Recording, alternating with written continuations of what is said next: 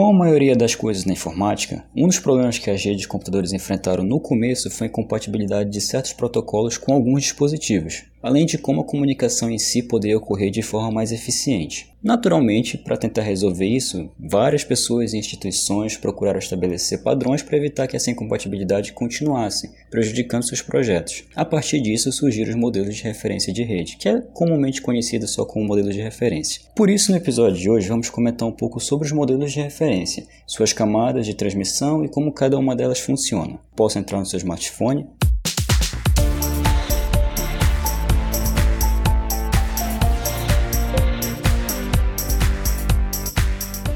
Se me permite, muitíssimo obrigado. Meu nome é Petros Davi e este é a versão beta sobre modelos de referência de rede. Aqui vai alguns recados, mas antes de eu entrar nos recados, eu queria introduzir, no melhor sentido da palavra, o primeiro convidado da versão beta, que é o Matheus Mantuan. Boa noite, Matheus. A gente está gravando de noite. Gente, boa noite, Matheus. Boa noite, Petros. De madrugada, eu diria.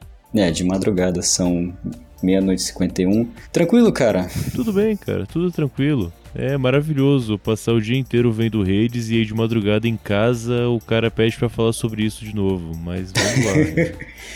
É o que a gente espera, realmente. Matheus é do Curva de Rio, podcast chamado Curva de Rio. Quer falar um pouco sobre Curva de Rio, cara? É, obrigado por abrir o, abrir o espaço aí, com todo respeito, claro. Curva de Rio é um, atualmente é um portal de podcasts com várias atrações diferentes, entre elas o Papo Tranqueira, que é um podcast de aleatoriedades, do podcast de comida como La Cesta, o podcast de cinema que é o Boca do Lixo e várias outras coisas diferentes que estamos produzindo aí há quatro anos agora. Dia 25 de junho vai fazer quatro anos de Curva de Rio. Ó. Oh daqui a duas semanas, provavelmente. Tem dois novos podcasts que vão sair aí nos próximos meses. Um sobre adestramento de cães, que a gente está produzindo e já estamos gravando e vai sair logo mais. E mais um podcast sobre cinema que vai ser feito só com base em filmes ruins encontrados na Netflix, que também já estão em caminho de produzir logo. Curvaderio.com é um portal com várias atrações diferentes que vocês podem acessar. E talvez vocês já me conheçam, né? Afinal, a gente tá na mesma bolha aí, eu e o Petros, há um bom tempo. É verdade, a gente já se conhece há um tempinho até. Há um bom tempinho. Agradeço aí o convite, não que precise agradecer,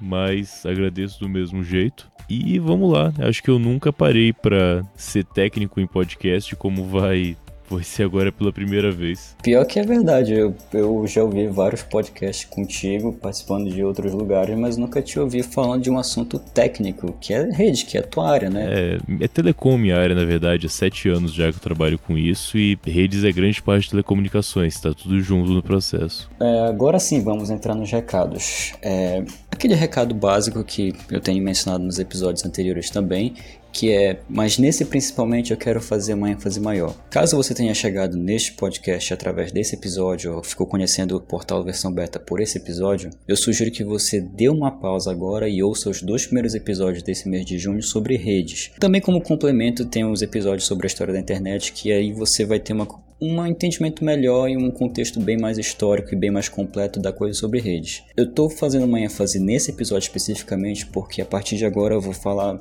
de termos que eu já mencionei nos episódios anteriores, como pacotes, protocolos e camadas de rede, que vai ser, basicamente vai ser o tema principal de hoje.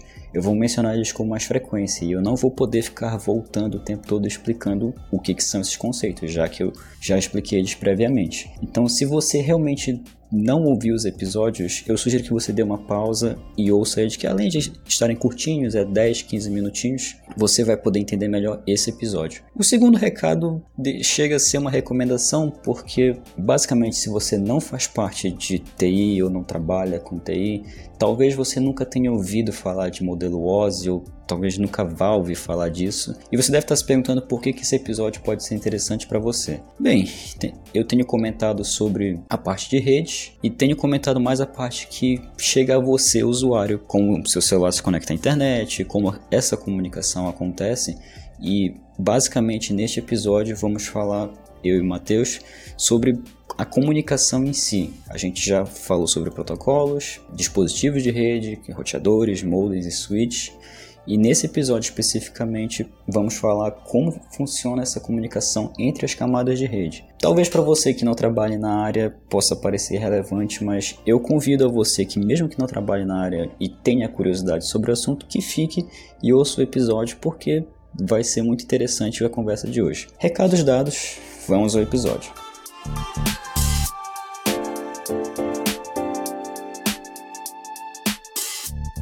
Como mencionei nos recados, nos episódios anteriores discutimos um pouco sobre os aspectos das redes, como protocolos, equipamentos e afins. Provavelmente você já deve ter ouvido falar so algo sobre camadas de rede, e como já falei no recado, é basicamente o que vamos falar hoje. Então, Matheus, modelo OSI. Modelo OSI. Eu não sou tão expert em rede quanto tu, sei basicamente o básico. Basicamente o básico é uma redundância inacreditável. Hum. Mas o que que tu pode falar sobre modelo OSI na tua experiência de trabalho? Cara, modelo OSI é, é meio que um método que você usa para explicar onde é que estão, para particionar todo o processo de transmissão de dados, via rede, obviamente, né? Então é basicamente você separar um, uma grande casa, um grande corredor em que as pessoas têm que ir do ponto A ao ponto B, em micro corredores, para tentar visualizar que são sete pontos da camada, sendo simplista, pode ter camada 0 a 8 ainda, mas realmente não vem ao caso. São sete camadas e você conta de baixo para cima. Tipo, do que tá mais próximo de você, que é realmente algo tocável, até algo que é extremamente abstrato, que é de fato a comunicação sendo feita no final. Então, o camada OSI é um meio que, principalmente para troubleshooting, para você descobrir onde é que tá um problema, você vai usar para segmentar e encontrar onde é que ele tá. É basicamente você mapear um caminho. Isso que é o modelo OSI e as suas sete camadas. É, inclusive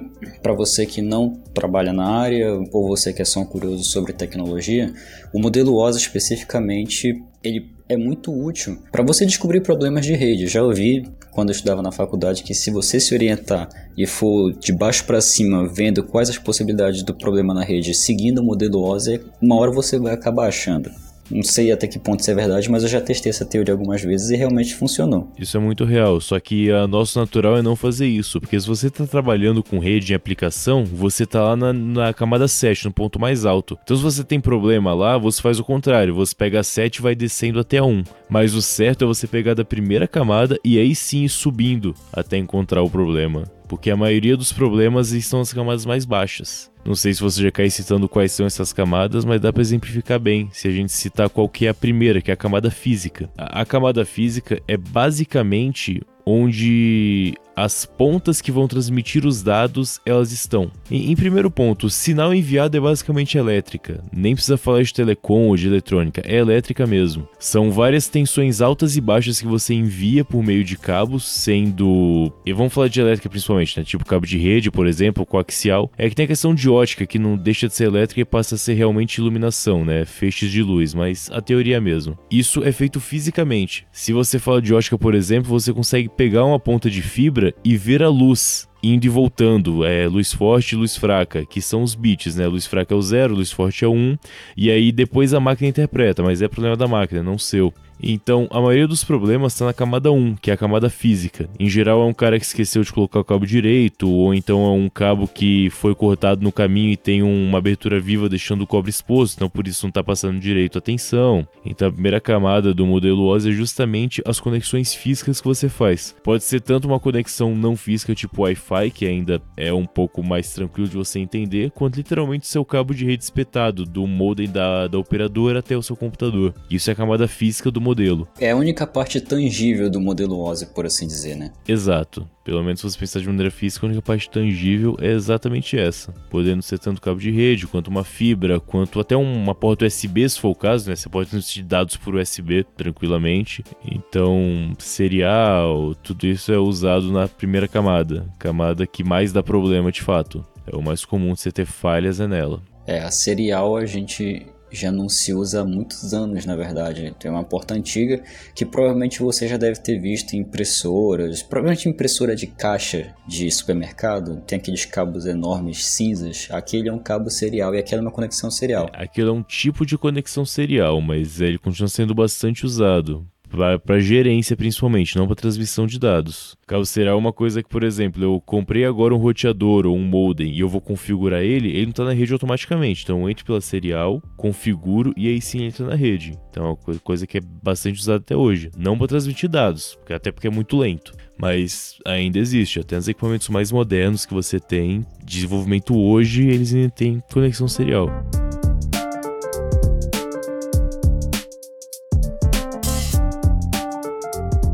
Perfeito. Subindo aqui, a gente já falou um pouquinho sobre a camada de rede e agora Vamos aqui exemplificar um problema de rede do qual você está passando. Você já verificou os cabos normais, está tudo conectado, não tem nenhuma quebra no meio do cabo. E agora a gente chega na camada de enlace, que é onde os dados são organizados, né, Matheus? O enlace é basicamente você olhar de longe como é que é o caminho. É você olhar sem muito detalhe por onde que os dados estão passando. Eu não sei exatamente o que significa enlace, mas você associa com um laço talvez, né? Que é justamente isso, é, o, é onde os dados estão passando de maneira direta, assim. Ponto A vai ponto B, é assim que funciona então, tá de boa. Basicamente a camada de enlace é onde você tem o tráfego de dados sem se preocupar com criptografia, com endereçamento, é quando as coisas só passam. É a chamada camada bridge também, que alguns falam. É a ponte da conexão, do caso, né? Exato, exatamente. É onde a sua informação passa simplesmente e lá dentro você tem basicamente dois tipos de identificação na camada de bridge. Uma coisa é a, o LC, que é o que a gente chama de lógica, de controle lógico, na verdade. É, é basicamente se você identifica se tá passando rede ou não tá passando rede. É ele ser simplesmente, bom, tá conectado certinho, tá passando, ou não tá conectado certinho, não tá passando, mas o caminho ainda existe eu posso ter aqui um tubo d'água. Se não tem água ou tem água, o LLC é o que a gente identifica que realmente está passando. E junto com isso também tem o MAC, que é basicamente o endereço físico do seu equipamento. Não é o endereço IP que é o endereço virtual, que a gente vai falar da próxima camada. O MAC é realmente o teu a tua identificação física dentro de uma rede. Então, por exemplo, o seu computador, o seu IP você pode mudar a qualquer momento. O MAC é, é fixo. O seu MAC sempre vai ser o mesmo. E também passa pela camada de bridge. É literalmente o nome de quem está passando. Não é o que ele está fazendo, é o nome. Quem está correndo naquela ponte é o Mateus, é o Petros, é o MAC de cada um. Isso você identifica na segunda camada. E também pode ter um erro aí, por isso que é o segundo ponto onde você vê. Quem tem muita associação com o físico. Às vezes, sei lá, se eu tenho um problema clássico de MAC, por exemplo, eu tenho, vamos supor que equipamentos não muito homologados no Brasil, e eles têm MACs iguais. Se eu tenho que supor que o Petros vai passar do ponto A ao ponto B de uma ponte, só que estão passando dois Petros um do lado do outro, eu tenho um problema, porque eu mandei vir um Petros, não pode existir dois Petros no sistema. Parece idiota que eu tô falando, mas para uma topologia de rede é exatamente assim. Quem está recebendo no ponto B está falando, não, o nome desse é Petros, não pode ter dois Petros, e aí você tem conflito. Dentro da camada de enlace é o MAC, e como você identifica ele. Talvez você, usuário, não tenha prestado atenção nisso, mas não é só PCs, no caso, que tem endereço MAC ou MAC, como chamam. Roteadores têm, o próprio receptor e transmissor do seu celular também tem endereço MAC. Todos os dispositivos que podem se conectar a uma rede, através da subrede, eles têm um endereço MAC justamente para identificar. Os roteadores guardam uma tabela de endereço MAC na lista dele, no armazenamento interno que todos os roteadores têm, justamente para verificar se não há nenhuma dualidade, porque, como o Matheus acabou de mencionar, não pode haver dois endereços MAC iguais dentro de uma, uma tabela MAC. Senão, como é que o roteador vai. O roteador fica doido. Para quem que vou enviar o pacote? Não, não podem ter dois, tem que ter apenas um.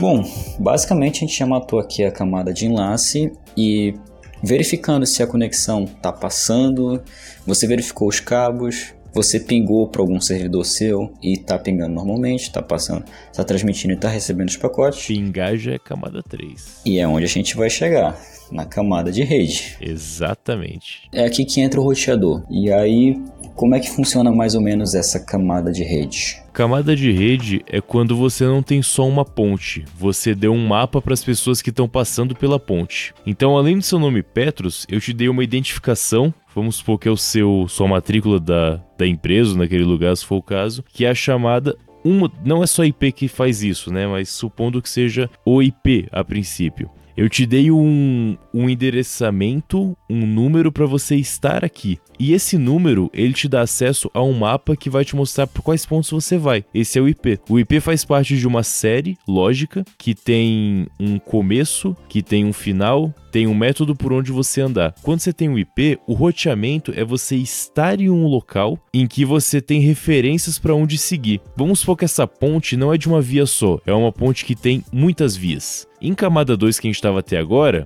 cara, o caminho é direto. Se eu tenho três vias na ponte, eu vou percorrer todas elas e vou tentar chegar no mesmo lugar. Se eu tenho um IP e só estou sendo roteado, que é a questão dessa camada 3, eu vou saber que eu tenho que ir até o final do, da bifurcação 1 para chegar na 2. E esse sistema de IP que existe, ele é seguido por uma série de outros IPs do lado dele. Tanto que você pega, por exemplo, o conceito de gateway. Eu tenho aqui nessa, nessa topologia barra 27, são 33 IPs possíveis. Então eu estou em um grupo de 33 outros, do qual o primeiro é o meu gateway, é a qual eu vou perguntar para onde ir, porque o primeiro da fila, em tese, é o que tem acesso às outras filas. Então o IP é justamente um, um método de como você chegar nos lugares. Eu vou dar para o teu computador ou para o teu switch ou qualquer coisa que eu queira, um endereço desse que vai fazer dele um ponto na topologia, do qual eu posso chegar em outros lugares de maneira mais eficiente. Sem que eu tenha que só percorrer uma linha reta, eu passo a ter uma complexidade maior ao ter pontos diferentes para seguir. É, inclusive esse conceito de. É, me esqueci agora o nome do conceito que chamam isso. Comutação de pacote. Ah, sim, comutação de pacotes, perfeito. É, esse conceito de comutação de pacote já foi mencionado, inclusive historicamente, aqui no versão beta. Você pode ver os episódios sobre a história da internet, que foi onde foi inventado basicamente o conceito de comutação de pacote. Mas, em geral, é isso. É, você, inclusive, um dos dispositivos de rede que mencionamos nos episódios anteriores, que é o hub de rede, não fazia o controle desse roteamento, porque ele mandava para todos os dispositivos conectados na rede e isso gerava um tráfego enorme. Inclusive, pacotes chegavam para quem não deveria. É como se eu mandasse uma mensagem para uma pessoa A e o Mateus está no mesmo lugar e ele e eu não quero que o Mateus chegue nesse também receba essa mensagem, porque a mensagem não é para ele. O roteador resolveu esse problema, Exato. fazendo aplicando fisicamente esse conceito de comutação de pacote. Aqui na camada 3 é, é rolam uns paranameios bem malucos aqui, né? Que ela fica responsável pelo controle do tráfego, pela qualidade do tráfego, porque é aqui na camada 3 também que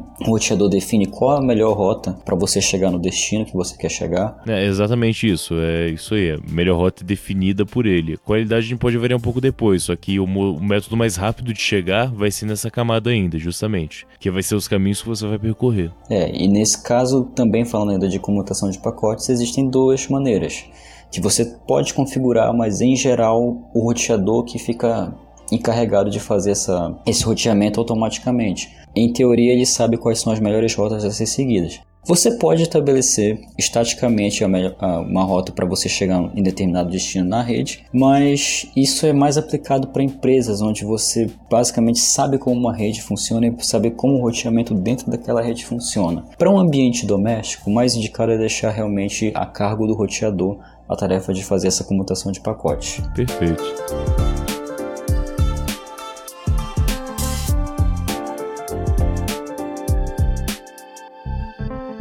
Seguindo aqui, subindo um pouquinho mais, você verificou os cabos estão ok, a comunicação está passando, você verificou que o seu IP da máquina não está com conflito nem com nenhum outro dispositivo na rede. E agora a gente sobe para a quarta camada, que é a camada de transporte. O que dá para falar um pouquinho sobre a camada de transporte, porque aqui a brincadeira começa a ficar um pouco mais séria na comunicação, não é? Exato, exatamente. Na real, a, a camada de transporte não é que a maioria dos problemas estão aqui, mas os problemas mais complexos estão aqui. A camada de transporte, camada 4, exemplificando no mesmo exemplo de ponte, ter um mapa, etc., transporte é o seguinte: eu peguei esse cara que ia chegar do ponto A ao ponto B, que agora são vários pontos além de A e B, né, por causa do roteamento, e coloquei ele dentro de um carro. Só que esse carro, ele pode ser uma BMW blindada, ou ele pode ser aquele Corsa que não tem nem teto, nem porta, que vai rápido pra caramba, mas não é tão seguro. Então é basicamente você é a informação encapsulada, né? É uma, o transporte que você vai dar para mandar informação de um ponto para o outro. Aqui a gente tem dois principais protocolos que são utilizados: o TCP, que é muito bem ligado com o IP em geral, tanto que existe um modelo próprio TCP/IP que é bastante estudado, bastante complexo, e o UDP. O UDP que é basicamente o que eu te falei do de um carro muito rápido, mas que não tem segurança nenhuma. O UDP, ele manda tudo que chega, tipo o DP é aquele motorista que pensa no Uber que você pede e aí nem pergunta qual o seu nome, ele só vai. Ele não quer saber se você tá bem, se você quer água, se você quer bala, ele só vai. Se eu cheguei para ele e falar, cara, me leva tal ponto, você vai chegar. Talvez te assaltado no caminho. É possível. Mas você vai chegar rápido. Enquanto o TCP, ele já tem uma segurança, vê um cara de terno, te dá uma água, balinha, vê se tá tudo bem, não vai deixar ninguém entrar no carro para pegar alguma coisa sua. Mas a diferença é que para tudo isso ele fica um pouco mais devagar. E o TCP é extremamente complexo, tanto que não tem como exemplificar a complexidade dele aqui. É, as pessoas não entendem até hoje como o TCP é complexo. Ele foi crescendo com o tempo e, cara, dá pra fazer trabalhos e teses e teorias sobre o TCP, de tanta coisa que tem nele. Mas, em suma, a gente tem os principais protocolos que é o UDP e o TCP, e é basicamente o transporte que você vai dar para esse, esse pacote ou para essa informação ser transmitida. É bem interessante a camada 4, sem dúvida é a mais a mais divertida, vamos dizer assim. Para quem quer estudar sobre redes e se você para na camada 4 e não segue em frente, você fica aí para sempre, estudando a quantidade de detalhe que tem aqui. É verdade, e a maioria de nós, profissionais da área, a gente não pode parar aqui, né? Por mais que seja interessante e até desafiador aprender sobre a camada 4, a gente tem que seguir em frente. Mas aqui na camada de transporte, é, já que tu mencionou sobre protocolo TCP e UDP, já comentei sobre esses protocolos no episódio anterior, inclusive sobre protocolos de rede. Eu falo, além do TCP e UDP, falo sobre HTTP, que é mais lá para cima que a gente vai chegar nele. Mas assim, na camada de transporte acontece a comunicação, basicamente a definição do protocolo que vai ser usado na comunicação, porque até agora, até a camada 3, é basicamente como essa conexão vai ser estabelecida, se ela vai ser mantida. No caso do TCP, ele mantém a conexão dependendo do protocolo que ele vai usar. No caso do UDP, que é usado em aplicativos que precisam de e serviços que precisam de comunicação rápida, como YouTube, jogos online para quem joga online. Então, aqui na camada de transporte, que é definido o protocolo que vai ser usado, ela foi pensada justamente para trabalhar com qualquer tipo de protocolo, mas o, o princípio é o mesmo das camadas de transporte.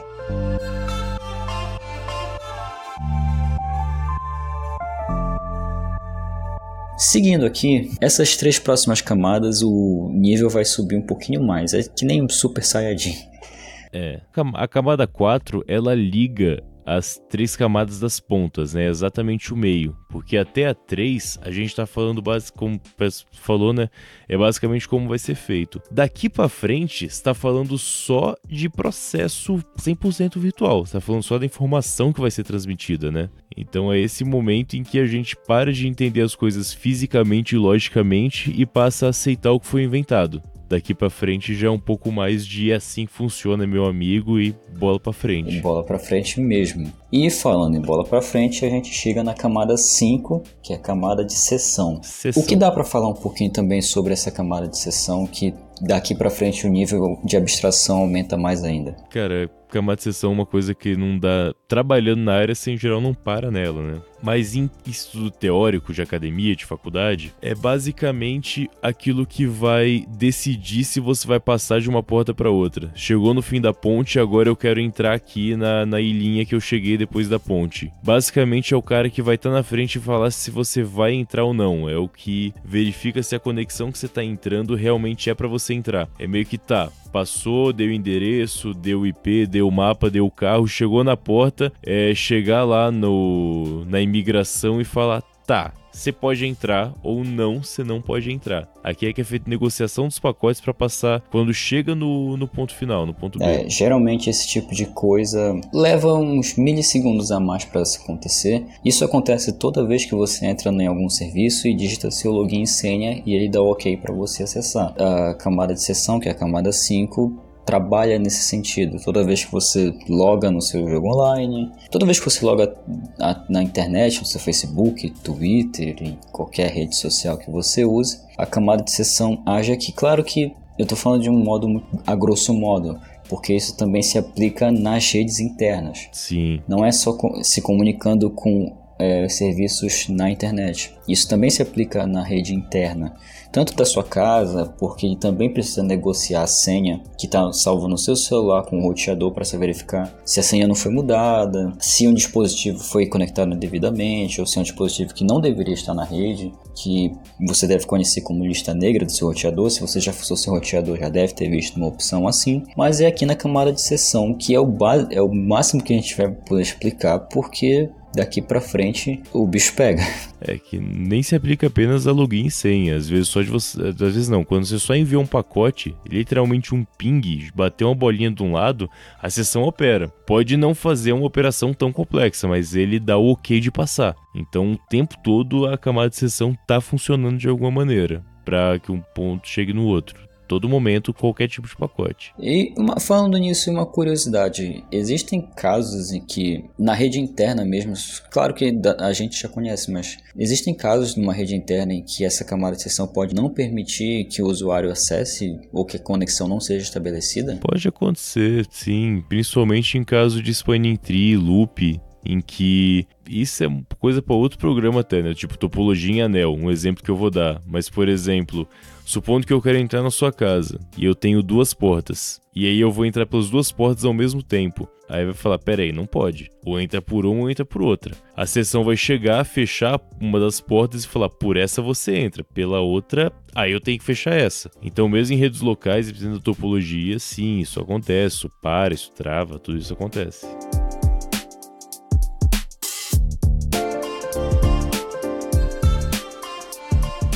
Bom, a gente finalizou aqui a camada de sessão. A gente faltam mais duas camadas e a gente chega na apresentação, que é uma camada também que, como já mencionamos aqui no episódio, tá aqui, da partir da camada de transporte para cima é basicamente como a informação vai ser transmitida e mostrada e é mais ou menos o que acontece na camada de apresentação, não é, Matheus? A, a camada de apresentação não é tão abstrata quanto a 5 se a gente colocar uma coisa nas anteriores. Vamos voltar ali na 1 e ir até voltando para 6 agora. Pense em cada um dos processos que a gente foi limitando e criando para a coisa chegar. A sua informação, ou a pessoa que está chegando, ela foi apanhando e se compactando e perdendo o que ela era, assim. Ela foi convertida, ela foi transportada, ela ganhou vários nomes diferentes do processo, MAC, LLC, IP, PSEC, GMP independente, foi criando várias coisas diferentes nela e ela foi virando uma outra coisa, né?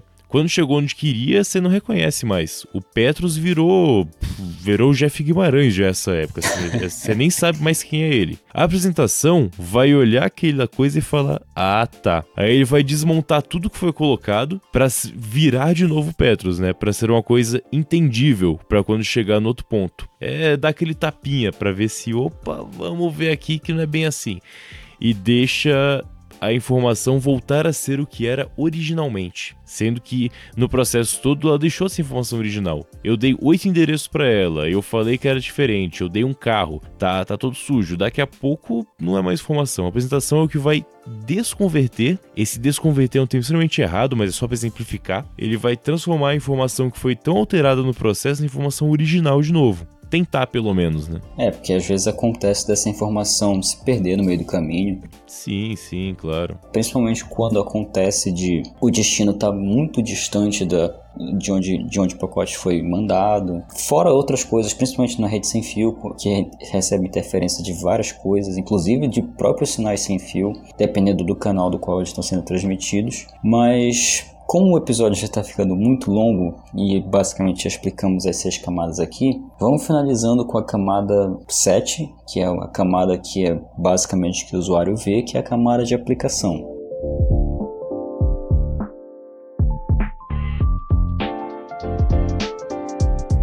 Aqui entra todo, a maioria dos protocolos que a gente mencionou, além do TCP e o DP, fora os outros protocolos de, é, da web, que é HTTP, que já foi mencionado no episódio de protocolo de rede. É, na verdade, a maioria desses protocolos você mencionou no episódio anterior a esse que estão ouvindo agora, que é justamente a aplicação que vai ser feita. Você pode mandar várias aplicações diferentes via rede. HTTP é, é o básico de internet. Se for S é porque tem um certificado de segurança. Isso. RTP é o Real Time Protocol. Basicamente, por exemplo, se eu quero transmitir, vamos supor que um streaming, eu não vou te mandar uma música inteira para você ouvir depois. Eu vou te mandar milissegundo a milissegundo da música. Então, o Real Time Protocol é aquilo que a gente manda quando o negócio tem que ser imediato assim. Não é tipo há 15 anos atrás que tinha buffer de vídeo. Isso acabou, a internet melhorou e agora a gente tem um protocolo de transição real. Eu posso mandar uma coisa ao vivo para você que eu vou conseguir transmitir. FTP, que é transferência de dados com base aí em segurança de usuário e senha. Telnet, que em geral é para gerenciar equipamento. O IMAP, que é para e-mail geralmente, né, que é um meio que realmente um sistema de carta que existe. O torrent é um tipo de de protocolo que você manda o peer-to-peer. que manda pedacinhos menores de uma informação grande. São vários protocolos que existem, diferentes para transmitir dados de maneira diferente de acordo com o que você quer transmitir. No fim das contas, são dados sendo transmitidos, mas cada tipo de dado tem um protocolo melhor para ser utilizado.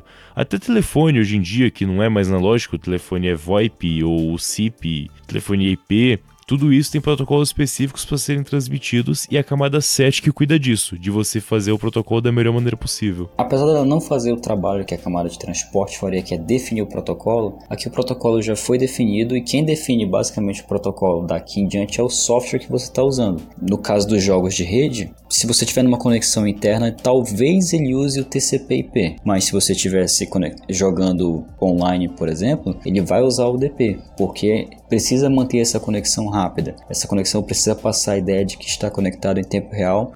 Talvez não esteja, mas. Mas é tão rápido que você não percebe que não está. Exatamente. Às vezes o pacote se perde tão rápido e a conexão é restabelecida tão rapidamente que você não percebe. E é para isso que os protocolos são pensados e é aqui que a camada de aplicação entra, que é definir o protocolo, definir qual o melhor protocolo a ser usado. Às vezes a camada de aplicação erra também, o próprio modelo OSI todinho erra em alguns pontos. Na verdade, esses protocolos que estão sendo usados aqui é do modelo TCP/IP. Né? O, o, modelo OSI em si mesmo foi pensado para usar com outros protocolos, mas como na época que ele foi pensado ele já veio muito tarde, e a própria implementação desses protocolos seria difícil o suficiente, é, o pessoal meio que largou de mão esses protocolos que foram pensados previamente para trabalhar com modelo OSI. E fora que na época o protocolo TCP/IP já tinha sido estudado, já tinha sido implementado na, na então ARPANET, e fora que o UDP também já estava sendo usado, se não me engano, os protocolos como o FTP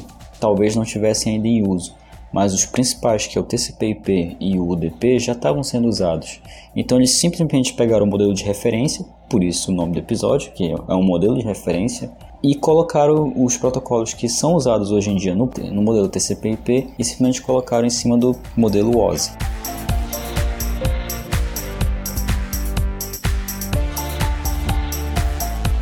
Hoje em dia se usa o modelo OSI basicamente para estudos acadêmicos, mas para definir uma rede, ele ainda e para você descobrir os problemas, ainda funciona muito bem, né, Matheus? Com certeza, cara.